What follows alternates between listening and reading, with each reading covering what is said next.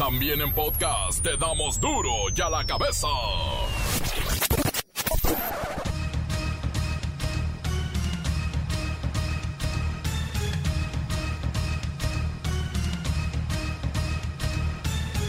Martes 30 de junio del 2020 yo soy Miguel Ángel Fernández y esto es duro y a la cabeza, sin censura. Expertos en seguridad nacional proponen que el ataque del pasado viernes al jefe de la policía de la CDMX es una reacción desesperada del crimen organizado, señal de que les están golpeando duro.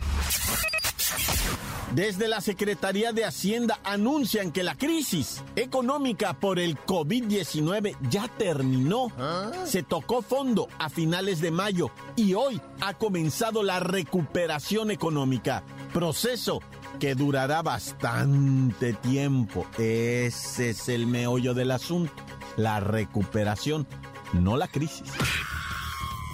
Los casos positivos de COVID en el mundo superan los 10 millones. Decesos suman 500 mil.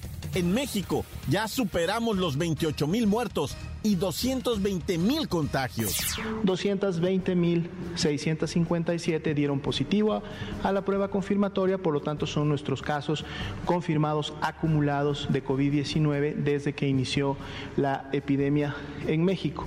Así también destacamos que el día de hoy se eh, actualiza el número de defunciones, es decir, personas que lamentablemente han perdido la vida a consecuencia de la enfermedad, siendo 27.121 las personas a las cuales les sucedió esta, este desenlace fatal. En Nuevo León irá a la cárcel quien sabiendo que padece COVID-19 rompa la cuarentena y ponga en riesgo de contagio a la ciudadanía al bote. Se publicó en el periódico oficial del Estado de Nuevo León que se eleva a delito la conducta consistente en el hecho de que una persona, a sabiendas de que padezca alguna enfermedad grave y transmisible, ponga la salud de otros en peligro de contagio, así como haga caso omiso a su aislamiento, puede llegar a ser procesado penalmente culminando con una sentencia de tres años de prisión y multa de 100 a 400 cuotas, mismas que oscilan aproximadamente entre 8.688 pesos y 34.752. Si usted tenía planes de viajar a Europa, olvídelo. Ya nos pusieron dentro del cerco sanitario y no hay posibilidades de que nos reciban en el viejo continente. El Papa Francisco pide a los fieles orar por sus gobernantes y no insultarlos ni hacer burla de ellos. Y le hacen sus memes al Papa. Asesinan al abogado de la madre del líder del cártel de Santa Rosa de Lima en Guanajuato. Esto a unas horas de que ella fuera liberada. El reportero del barrio con la información. Que Cruz Azul sí va a la Copa México. Bueno, eso dice la bacha y el cerillo en los deportes. Comencemos con la sagrada misión de informarle, porque aquí no explicamos las noticias con manzanas, no. Aquí las explicamos con huevos. Llegó el momento de presentarte las noticias como nadie más lo sabe hacer. Los datos que otros ocultan, aquí los exponemos sin rodeos. Agudeza, ironía, sátira y el comentario mordaz. Solo en duro y a la cabeza. ¡Arrancamos!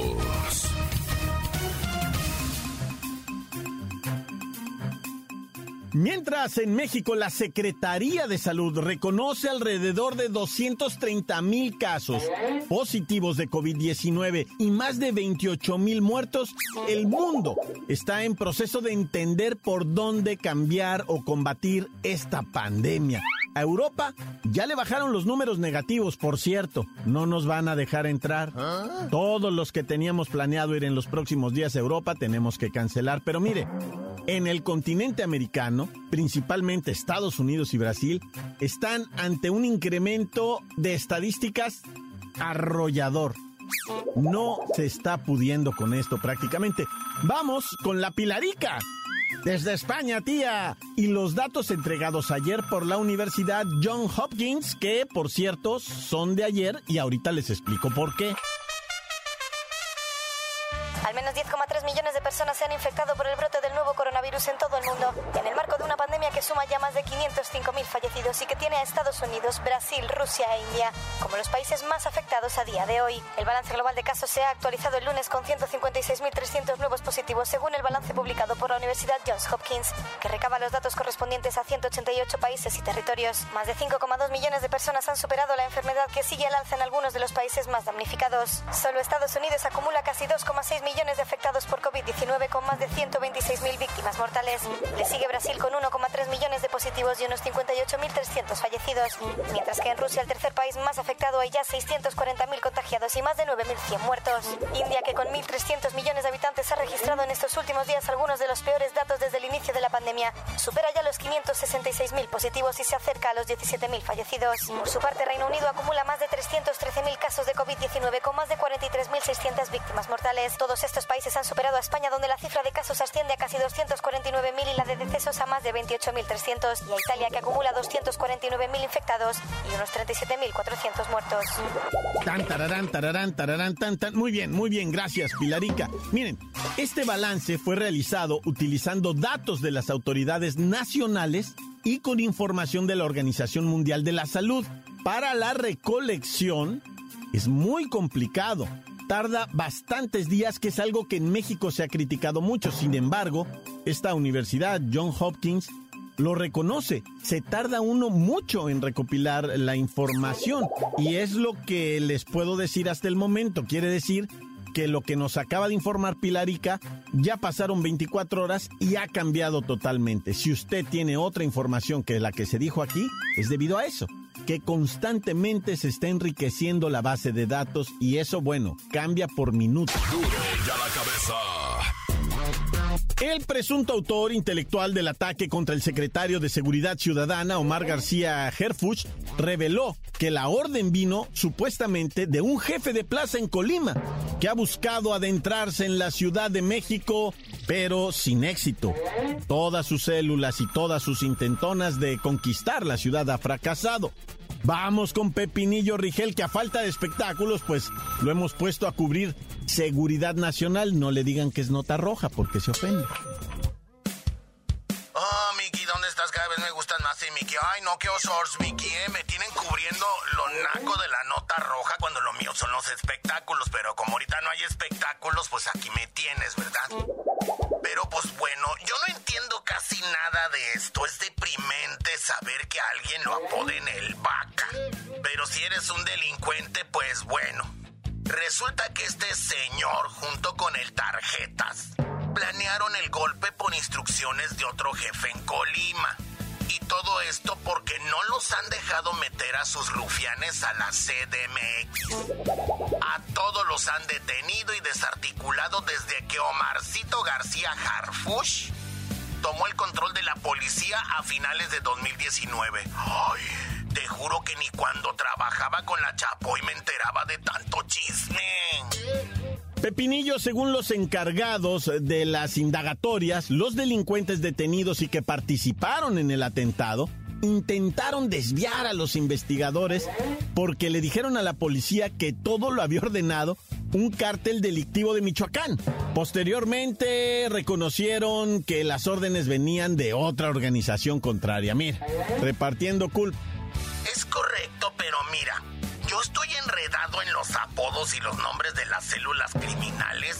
Y sí, unos son de un lado y sí, otros trabajan para otro bando. Pero mira, lo más importante en este caso es saber quién proporcionó las armas para el ataque contra el secretario. Y pues se dice que tenían al menos siete granadas, un lanzagranadas, cinco fusiles Barrett calibre 50, 35 armas largas y más de 3.000 cartuchos. ¿Y quiénes fueron los que proporcionaron este armamento? Pepinillo, es lo que hay que saber. Pues eso es lo que no se sabe todavía, Miguelito. Es la sopa que le quieren sacar a los detenidos. Pero pues nomás dicen que unos venían de Puerto Vallarta desde el 17 de mayo y que fueron 35 bandoleros que participaron en el atentado y que había 100 mil pesos para los participantes. Pero no sé si para repartirse o 100 mil para cada uno. En pocas palabras, aún no se sabe mucho, ¿verdad? Vamos a esperar a que se amarren muchos cabos sueltos. Pobrecita mi María sortea estar con el Jesús en la boca. Porque pues ella es la madrecita santa de Omarcito. Pero bueno, Miguelito, hasta aquí mi reporte. Ojalá ya regresen los espectáculos, porque andar entre estos fulanos nomás no es lo mío. Me despido con tu canción. Oh, Mickey, ¿dónde estás? Cada vez me gustan más. Hey, Mickey. Hey, Mickey. Gracias, Pepinillo. Vamos a ver qué se resuelve primero, si este caso o la pandemia. Y a saber qué cubrirás primero, si nota roja o espectáculos. Encuéntranos en Facebook, facebook.com, diagonal duro y a la cabeza oficial. Estás escuchando el podcast de duro y a la cabeza. Síguenos en Twitter, arroba duro y a la cabeza. Y les recuerdo que están listos para ser escuchados todos los podcasts de Duro y a la Cabeza. Puede buscarlos en Facebook, en Twitter o también en esta aplicación maravillosa que es el Himalaya. Descárguela y búsquelo. Duro y a la cabeza. Ahora es tiempo de ir con el reportero del barrio. Mucha, mucha información de muertos y disparos y blindajes.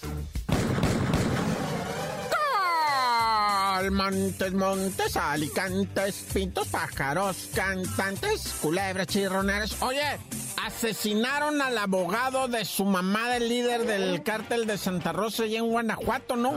¿Te acuerdas que el Sabadaba liberaron a la damita, verdad? Y a otros miembros de tan destacada familia. Bueno, pues uno de los abogados que porque son varios, o sea, incluso cuando asesinaron a este dicen que hasta iban en convoy. O sea, este abogado que venía en un carrito rojo, pues se la rifó ahí en el caso de la señora, ¿verdad? De que fue detenida el... el, el ¿Cuándo fue el detenida? El 20 y liberada el Sabadrink. Y bueno, pues resulta que esta señora, ¿verdad? Al momento de haber salido de, de, de, de prisión, pues provocó la furia de alguien porque le fueron a matar el abogado, ¿no? Y como que dice uno así, ay, ay, agua y más abajo hay lodo, ¿verdad? Hijo bueno, y siguen saliendo informaciones, ¿verdad? Sobre el atentado de García Herfush, que es eh, presidente, digo presidente, eh, secretario de seguridad de la CDMX, ¿verdad? Resulta que se entrevistó a la gente que armó el blindaje de la camioneta y le preguntaron, oiga, está bueno el blindaje ese, ¿va? Pero ¿por qué resultaron heridos los, los estos personas? Dice, por qué los guardias murieron y por qué él eh, tiene impactos de bala y esquirlas y no sé qué tanto. Y dice, no, pues mira, lo que sea de cada quien. Ese blindaje nomás estaba diseñado hasta 762. Ya calibre 50 no, dice, porque ese ya es otro tipo de vehículo. Si tú quieres blindaje, calibre 50 es otro tipo de vehículo.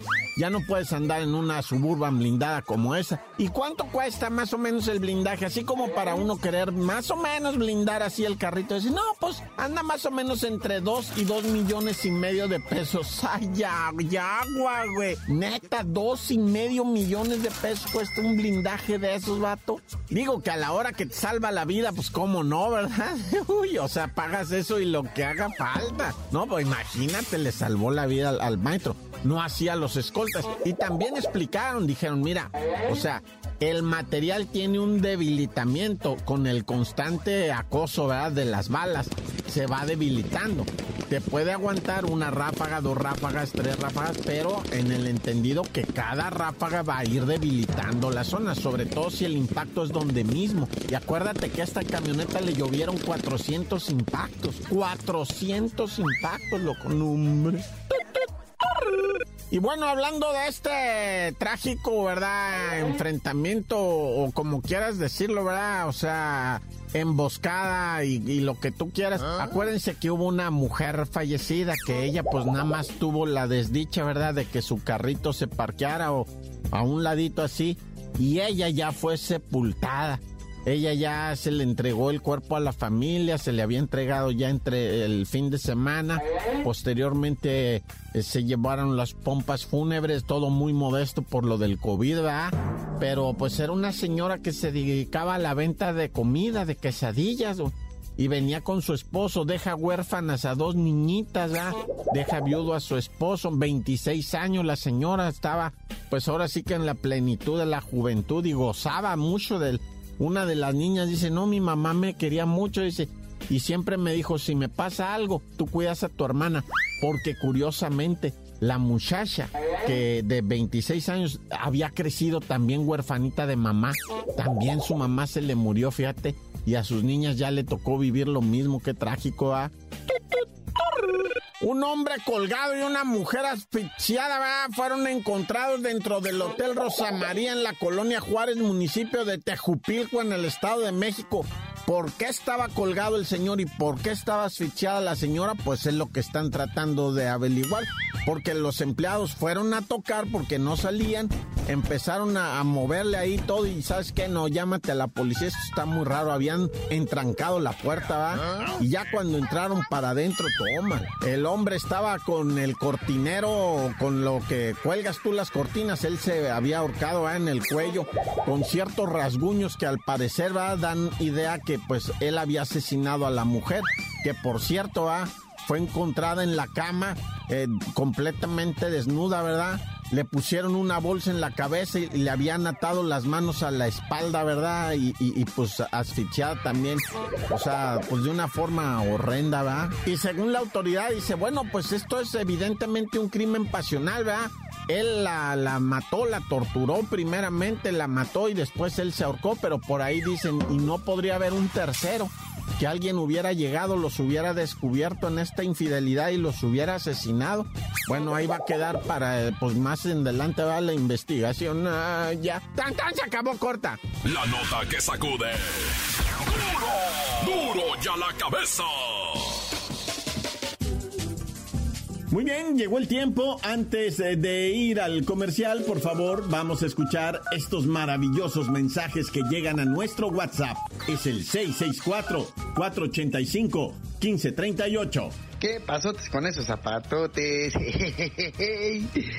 Eh, duro y a la cabeza, perdón, duro y a la cabeza.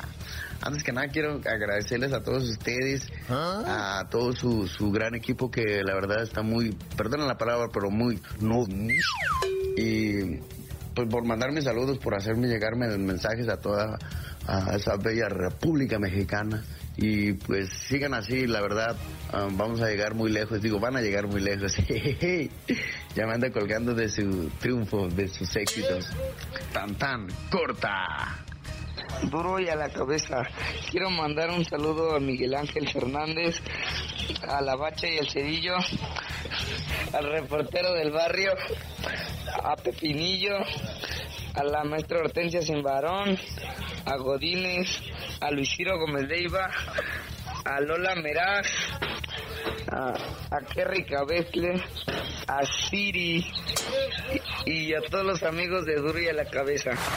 Encuéntranos en Facebook, facebook.com, diagonal Duro y a la Cabeza Oficial. Esto es el podcast de Duro y a la Cabeza. Tiempo de los deportes con la bacha y el cerillo.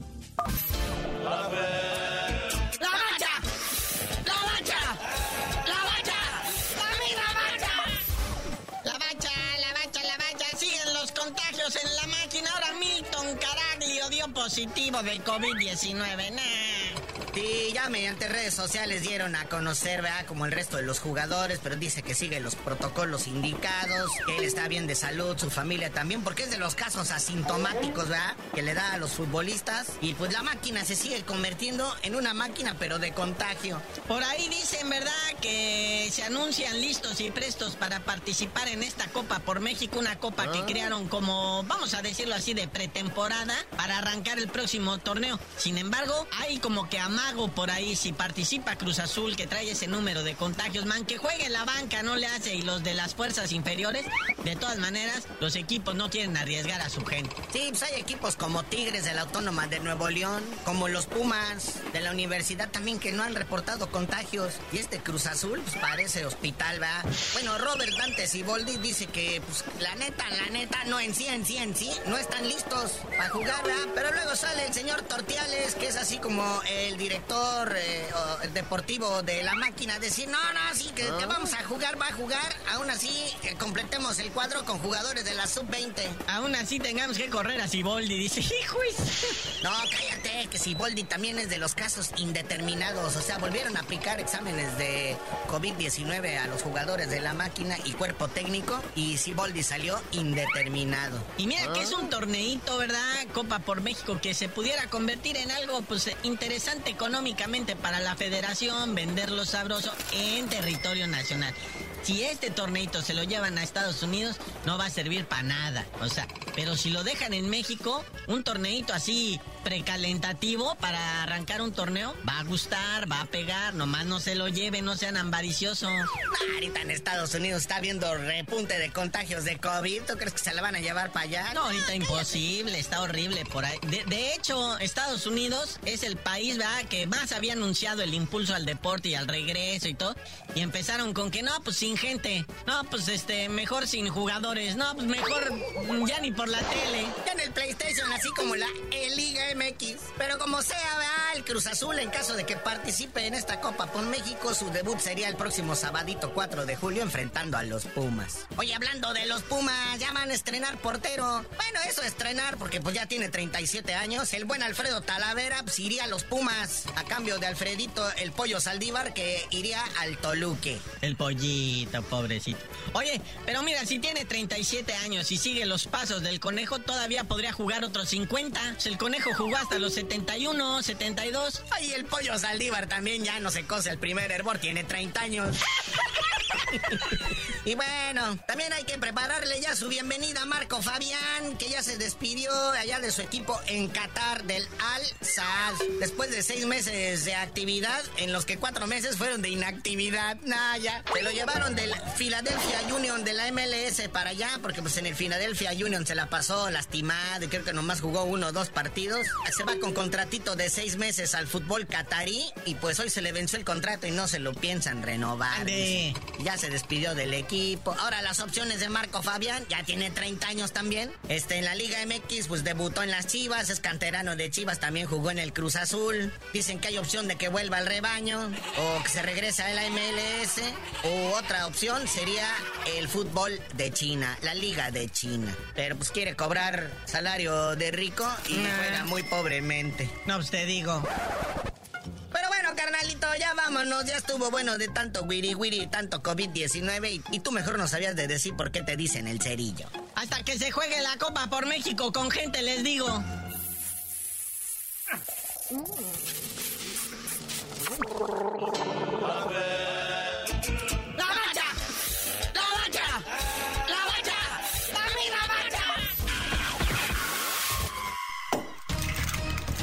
Hoy el tiempo se nos ha terminado. Le damos un respiro a la información, pero prometemos regresar para exponerte las noticias como son. Duro y a la cabeza es Miguel Ángel Fernández, Arturo González, Evi González y la producción de Luis González, el señor X. Una producción original de MBS Radio.